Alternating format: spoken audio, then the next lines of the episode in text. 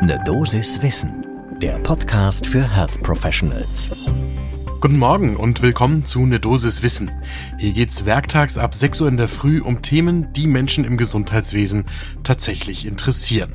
Heute geht's um die Frage, was man als Mensch, der im Gesundheitswesen arbeitet, macht, wenn man nach einer Covid-19-Infektion anhaltende Symptome behält und wie das Ganze dann als Berufskrankheit anerkannt werden kann. Ich bin Dennis Ballwieser, ich bin Arzt und Chefredakteur der Apothekenumschau und heute ist Donnerstag, der 21. April 2022. Ein Podcast von gesundheithören.de und Apothekenumschau Pro.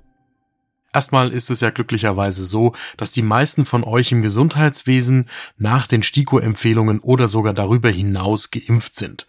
Und das heißt, wer das Glück hat und sich nicht in einer der ersten Wellen, als wir noch keine Impfungen zur Verfügung gehabt haben, infiziert hat, sondern jetzt erst dran ist, wo der Impfschutz schon da ist, der kann hoffentlich von einem milden Verlauf ausgehen. Aber nichtsdestotrotz, auch bei Patientinnen und Patienten mit einem milden oder leichten Covid-19-Erkrankungsverlauf gibt es den Anteil der Betroffenen, die Long-Covid oder Post-Covid entwickeln. Long-Covid, das ist definiert als Beschwerden, die länger als vier Wochen nach der Infektion anhalten und Post-Covid länger als zwölf Wochen nach der Infektion. Die Beschwerden, die können entweder einfach von der Infektion an weiter bestehen oder tatsächlich erst später neu auftreten.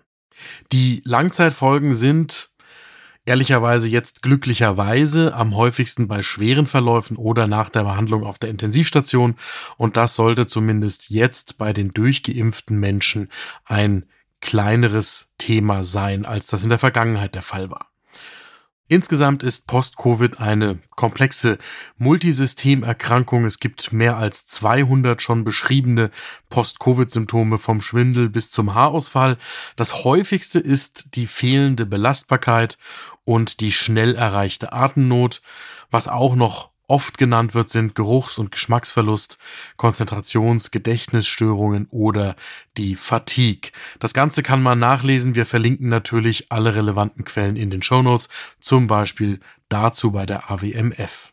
Und jetzt ist die spannende Frage, was muss man machen, wenn man im Gesundheitswesen arbeitet und sich die Frage stellt, hm, ich habe Corona gehabt, ich bin im beruflichen Kontext infiziert worden, höchstwahrscheinlich, ist das nicht eine Berufskrankheit?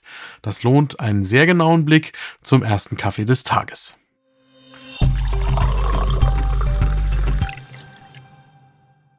Den Kaffee, den braucht ihr jetzt auch, denn jetzt wird's erstmal sehr technisch. Was eine Berufskrankheit ist, da gibt es eine Liste dazu, die Berufskrankheitenliste Nummer 3101.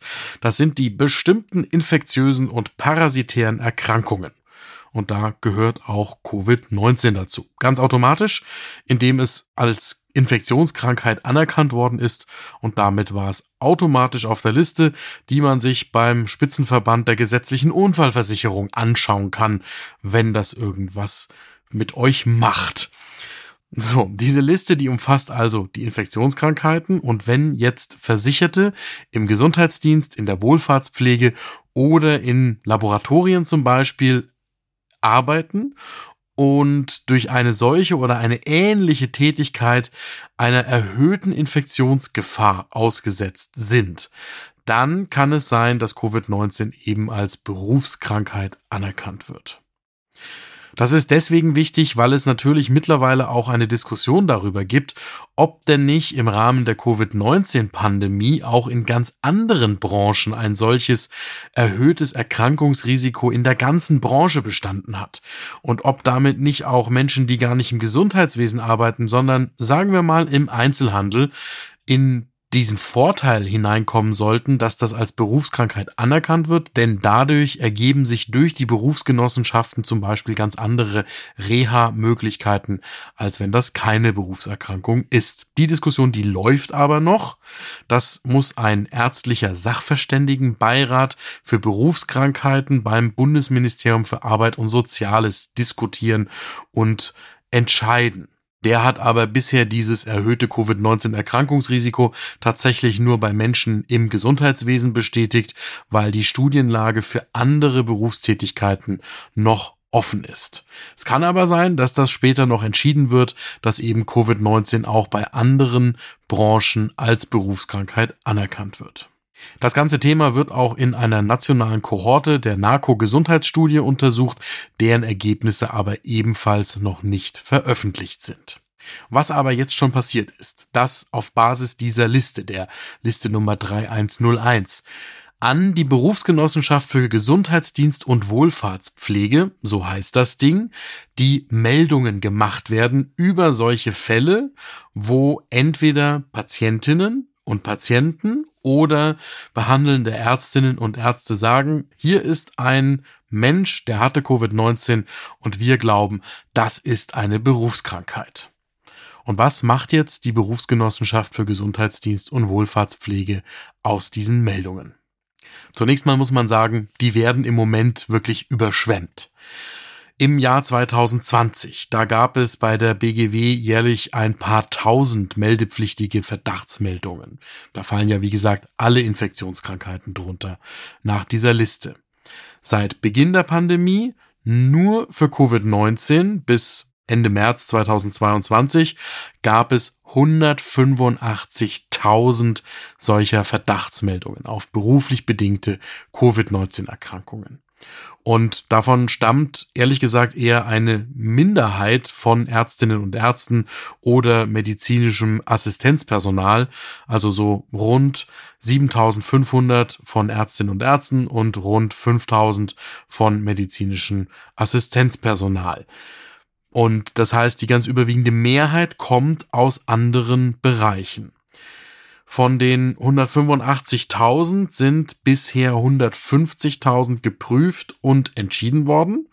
Und davon sind, obwohl die Diskussionen darüber, wer jetzt tatsächlich das grundsätzlich als Berufskrankheit anerkannt bekommen kann, davon sind 106.000 als Berufskrankheit anerkannt worden. Und auch bei diesen 106.000, das ist jetzt irgendwie logisch, da sind die Ärztinnen und Ärzte und das medizinische Assistenzpersonal nicht in der Mehrheit.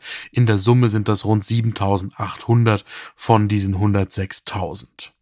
Dass noch nicht alle Fälle abgeschlossen sind, das liegt daran, dass natürlich diese hohen Fallzahlen dazu führen, wie an vielen Stellen während der Pandemie, dass es länger dauert als normal und wünschenswert, bis die Berufsgenossenschaft das alles abgearbeitet hat.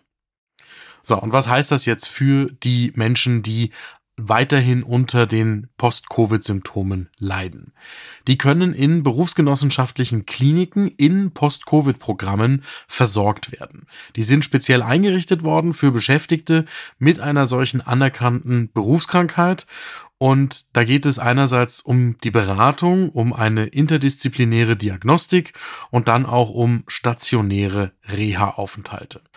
Das kann neurologisch sein, wie zum Beispiel in der BG-Klinik für Berufskrankheiten in Bad Reichenhall, oder es kann auch eine ambulante Nachbetreuung sein in BG-Kliniken, die solche ambulanten Programme anbieten.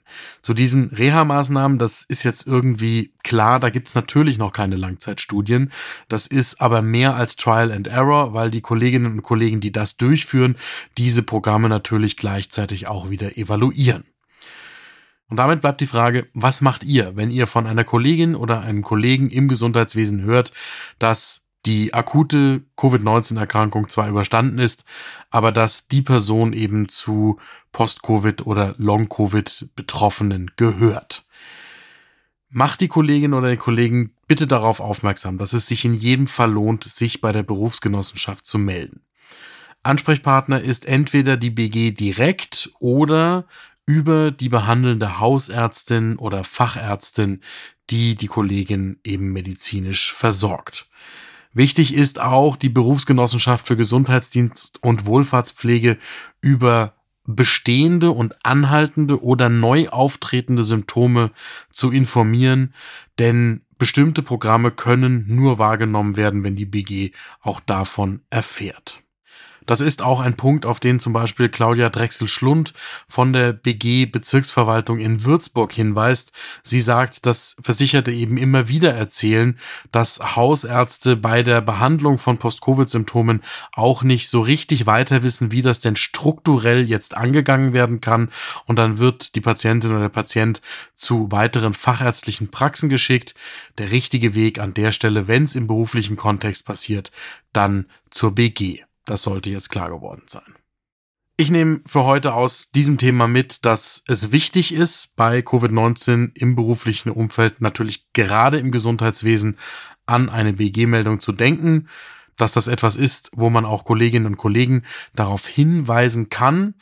Und ein wichtiger Punkt noch, sorgt für einen PCR-Testnachweis, wenn es euch selber trifft, denn der kann bei den lang notwendigen Reha-Maßnahmen irgendwann nochmal eine Rolle spielen, dass das eben nicht nur ein nicht weiter überprüfter Schnelltest war, der positiv ist, sondern dass ihr ein sauberes Laborergebnis mit einem PCR-Nachweis von SARS-CoV-2 habt.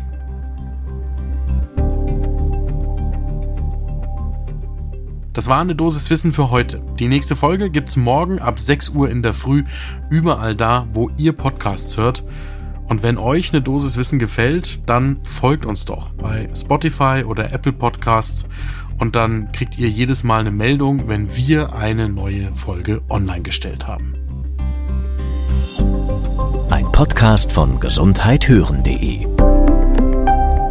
und Apothekenumschau Pro.